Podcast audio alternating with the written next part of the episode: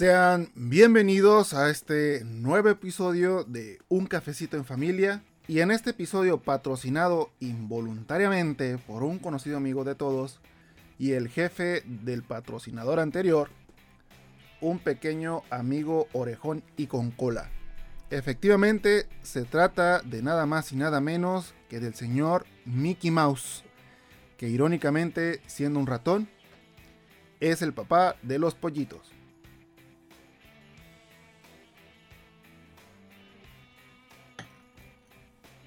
Y bueno, ¿de qué hablaré en este episodio? Pues esta vez, si vieron el tema y escucharon el podcast anterior, verán que hablaré de las vueltas que da la vida parte 2, en este caso, la comida. Si les soy sincero, uh, no sé si esto irá a una tercera parte, espero que no, porque el episodio anterior sin darme cuenta se alargó demasiado. Y pues había dicho que esto duraría entre 20 y 30 minutos. Pero me pasé de tueste. Así que procuraré mantenerme al margen. Por cierto, aquí estoy tomando el tiempo.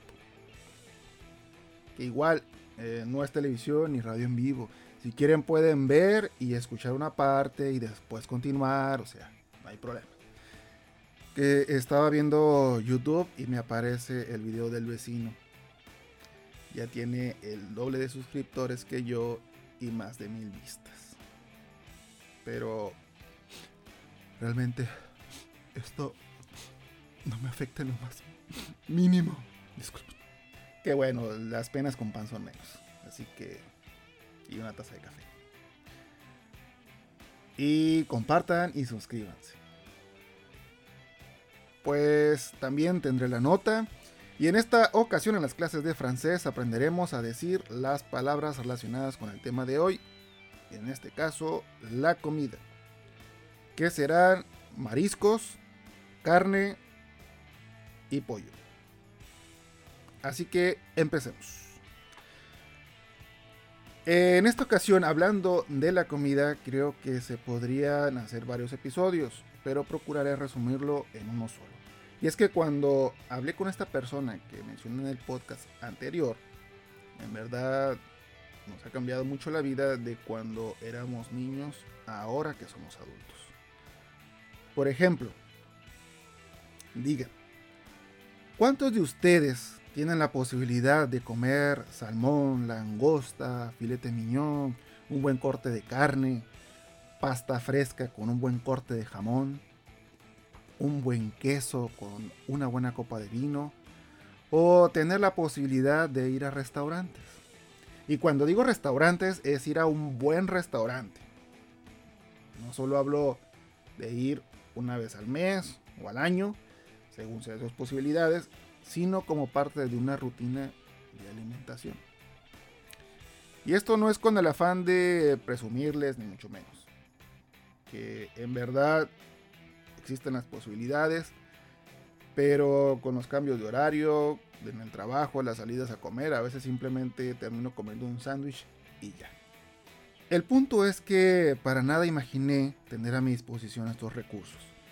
Que haciendo aquí un paréntesis, para los fans de Ratatouille, sabían que Anton Ego era este personaje antagonista de la película, que es un exitoso e implacable crítico de cocina, que a pesar de su maldad demuestra que puede llegar a ser bueno. Quizás con esa referencia se recuerden quién es. Pues la botella en donde al final le sirven el ratatouille, que la película se llama Ratatouille no por la rata, sino porque hay un plato francés que se llama ratatouille. Eh, ¿Sabían ustedes que la botella que se le sirve a este personaje es nada más ni nada menos que un vino tinto Valle Redondo California 21, el más caro del mundo? ¿Sabían ustedes eso? Pues volviendo a lo mismo, no crean todo lo que dicen, porque yo sí me lo creí. Esta información la encontré en Facebook y la verdad parecía muy creíble.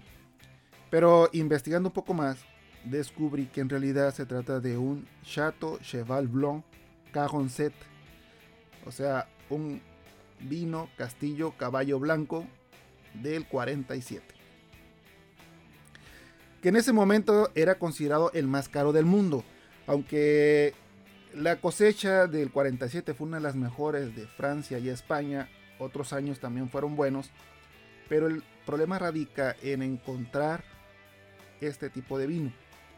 Y esto probablemente pues determinó su elevado precio. Y también cabe recordar que en el 47 pues en estos años Europa venía saliendo de la devastadora Segunda Guerra Mundial. Y si preguntan qué tan caro es este, este vino, pues miren, para que se den una idea, yo compro más o menos un vino para las comidas de entre 3 y 5 euros para mí. Pues este vino, según la nota, dice que cuesta entre 600 y 800 euros. Pero investigando un poco más, vi que puede llegar hasta los 18 mil euros. Entonces, en pocas palabras, es demasiado caro. Y si no se me olvida, le dejaré las imágenes en las redes sociales para que le echen un vistazo. Bueno, el punto aquí es que en mis épocas ir a un buen restaurante pues era gastar, no sé, más de 200 pesos por persona. Y en una ocasión ah, me regalaron unos cupones que en esa época el buffet estaba a 150 pesos en el restaurante Los Molinos. Y me regalaron dos cupones de al 2x1 para ese buffet. Entonces me di la tarea de conseguir otras tres personas para obviamente pagar la mitad. Y en ese momento entendí el por qué no íbamos a los restaurantes. Y mucho menos a un buffet. Porque dejamos platos por aquí, vasos por allá, de todo lo que tragamos. En verdad, un puerco se queda corto con todo lo que hicimos. Con decirles que cada vez que el carro frenaba, era una estarse quejando del dolor de estómago. Quedamos pandos, así, literalmente. Y fuera de esa ocasión, eran contadas las veces que yo iba a un restaurante. Y por restaurante quiero decir comida china, que es súper barato comparado con los restaurantes pop-off. Y que llegan a costar entre 1500 o más por persona la comida en aquel entonces. Ahora no sé cuánto esté, supongo que es mucho más caro. Así que yo estaba más acostumbrado a salir a comer tacos, dogos, hamburguesas y así. en realidad pues es lo más rico. Y aquí viene otro paréntesis. Para hablarles de algo que ya había mencionado creo que en el episodio 2 donde hablaba de lo que pasó con el tema del taco. Pues les contaré pero me voy a tomar un trago.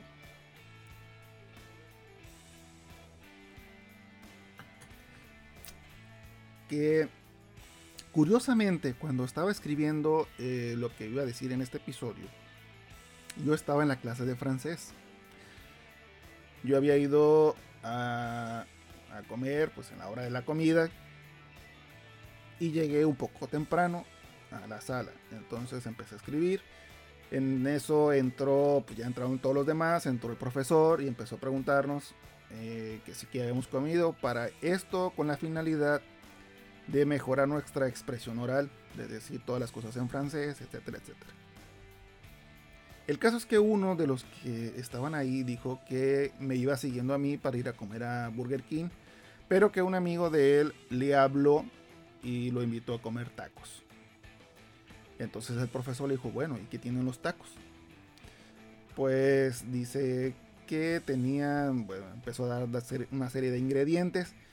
Y cuando yo escuché eso, francamente se me hizo una aberración y tuve que señalarle a la clase unos verdaderos tacos por medio de imágenes. Así que puse un poquito en alto el honor del taco. El punto es aquí que muchos mexicanos en sus países defienden lo que es el taco, porque lo he visto en redes sociales. Pero yo voy a hablar en particular de lo que ha pasado aquí en Francia cuando hubo protestas masivas, porque podrán quitarnos los impuestos y tantas cosas más, pero el taco no. El honor del taco tiene que ser mexicano. El caso es que hubo asociaciones, youtubers, restauranteros y mexicanos de a pie que hicieron ruido por este tema. No voy a decir que yo estaba muy contento con esto que estaban haciendo, o sea, el taco, pero como quiera que sea, fui a uno de estos restaurantes con Silvi a comer estos famosos tacos. Que por cierto, Silvi, si lo traigo, porque siempre dice que nada se me olvida excepto el anillo. Pero pues, aquí está ahora, después de, no sé, tres episodios. Bueno, continuando con la continuación, pésimos tacos. Imaginen un taco con mayonesa, papas fritas, no crean que a un lado del plato, no, adentro del taco. Y pues obviamente la carne, no sé qué tantas cosas tendrá, pero de tantas cosas que tiene, la papa se aguadea, se hace como masa, la mayonesa y todos los demás ingredientes empiezan a chorrear. O sea, para empezar ahí la descripción de lo que puedan ver no es agradable. Comerlo tampoco es de lo más rico. Así que lo único que, que hacía pues es el intento de comerlo porque pues ya lo había pagado. En eso, a un lado, estaba una señora explicándole a sus queridos hijos que los tacos eran de México y bla bla bla bla bla bla bla bla bla. Y yo así con un pedazo en la garganta, con los ojos rojos y con las venas saltadas, queriéndole decir en mi buen francés. Disculpe, señoré, pero este taque no es mexicané. Bueno, no es cierto, no dije nada, pero sí volteé y les. con la mirada, pero. Nada, ahí quedó la cosa. El caso es que Silvi mejor eh, ahí lo dejó porque no le gustó. Aparte dice que le hace falta picante. Cuando llegué a la casa, obviamente indignado por esta aberración de Taku, me puse a buscar las publicaciones que hablaban al respecto para poder escribir mi experiencia. Pero vi un comentario tan cierto que me hizo morderme los dedos antes de escribir. Decía algo así, palabras más, palabras menos. Decía, veo que muchos están quejando y rasgándose las vestiduras porque los franceses hacen su propia versión del taco. Pero, cuando se han quejado los chinos por la comida china que nosotros preparamos?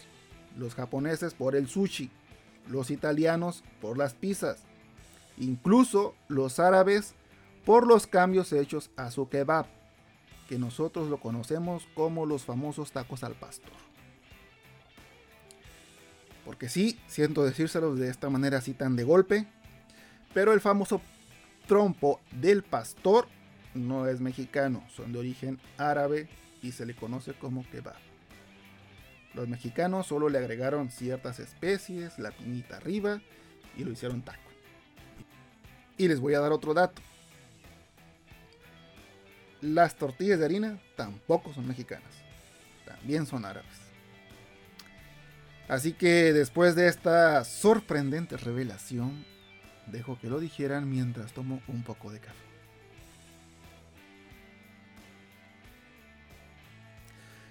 El punto aquí es que nos quejamos de algo que pensamos que es nuestro. Y en realidad esto cambia de país en país, con sus variantes supongo. Pero pues obviamente se extraña ese toque mexicano, que eso sí es nuestro.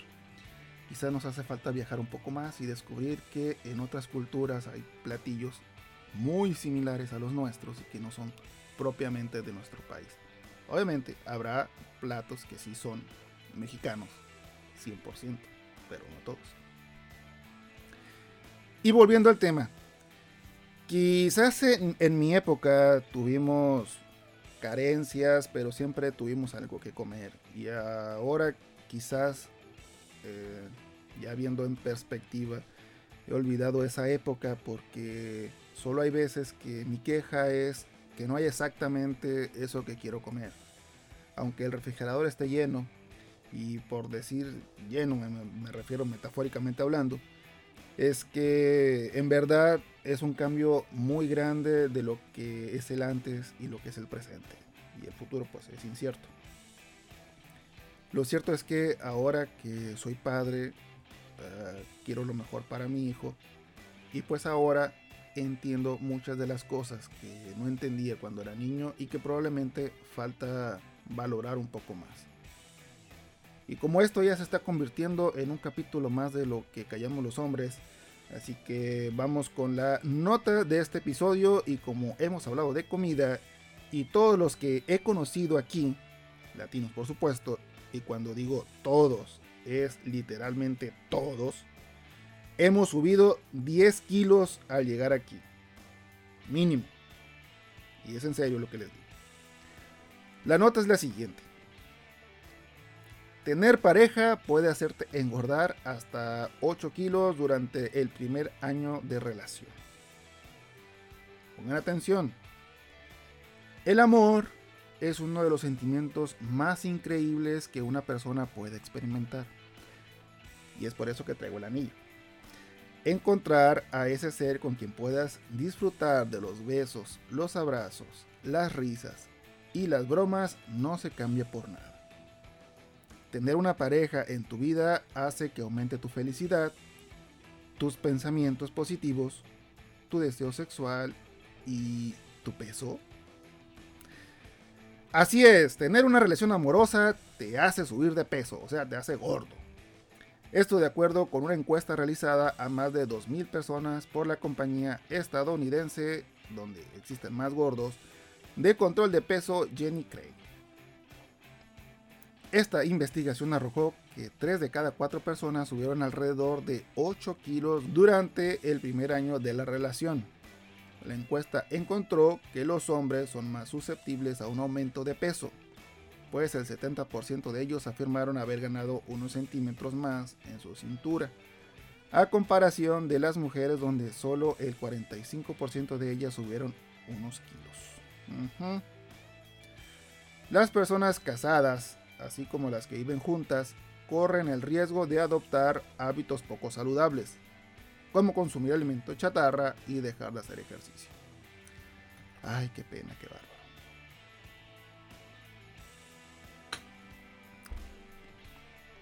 El 70% de los encuestados indicó que el aumento de peso se debió a que comían más cosas juntos y conocían nuevos restaurantes de manera frecuente. De acuerdo con la investigación, las personas tienden a consumir 200 calorías más cuando comen fuera que en casa. Sí, porque en la casa solamente pura marucha. Otro causante de esos kilos de más fue la falta de actividad. El 34% de los encuestados había adoptado un estilo de vida más sedentario desde que empezó su relación. Para muchos de ellos, al estar en un noviazgo o matrimonio, le restan importancia a su cuidado personal, por lo que dejan de hacer ejercicio. Muy cierto, pónganse a hacer ejercicio. La ansiedad que generan las discusiones de pareja también es un causante del aumento de peso, según una investigación realizada por la Sociedad Española para el Estudio de la Obesidad. Las peleas hacen que las personas coman no por necesidad, sino por impulsos que llegan en los momentos de tensión. El 51% de los participantes reportó cuando se enojaba con su pareja tener un mayor antojo de alimentos dulces o postres. Dice que también hay buenas noticias. Exactamente, buenas noticias para que bajes de peso. La encuesta reveló que aunque hay un aumento de peso cuando se inicia una relación, los participantes han considerado mejorar su estilo de vida en pareja, llevando una dieta saludable y compartida. Aburrido. Asimismo, se fortalece la relación al motivarse mutuamente a hacerse ejercicio. Los investigadores notaron que si una persona está tratando de perder peso, su compañero también puede adoptar esos nuevos hábitos.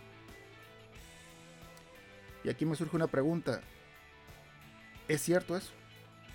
Porque a donde yo he conocido ciertas cosas, cuando alguien trata de hacer ejercicio para perder peso, la pareja siempre le empieza a hacer burlas. Entonces no sé quién de estas personas investigó a las personas equivocadas. Los investigadores de Jenny Crane recomiendan limitar las grasas saturadas, los azúcares agregados y el sodio, e incluir verduras, frutas, granos y una variedad de proteínas como pollo, mariscos y carne. Mantener un estilo de vida saludable con tu pareja puede traer grandes beneficios como menos estrés, mayor motivación y tener hábitos más sanos. Ajá.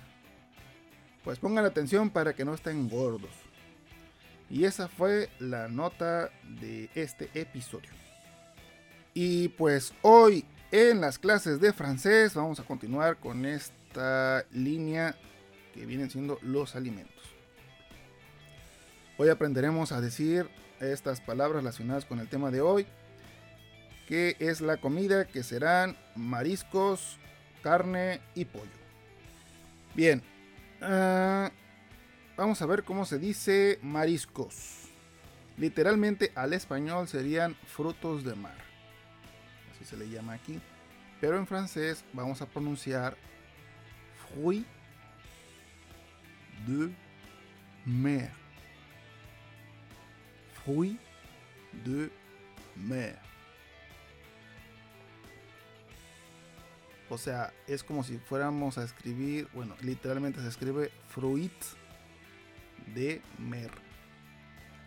Pero sabemos que eh, ciertas letras no se pronuncian, en este caso como D, la E no se pronuncia como tal.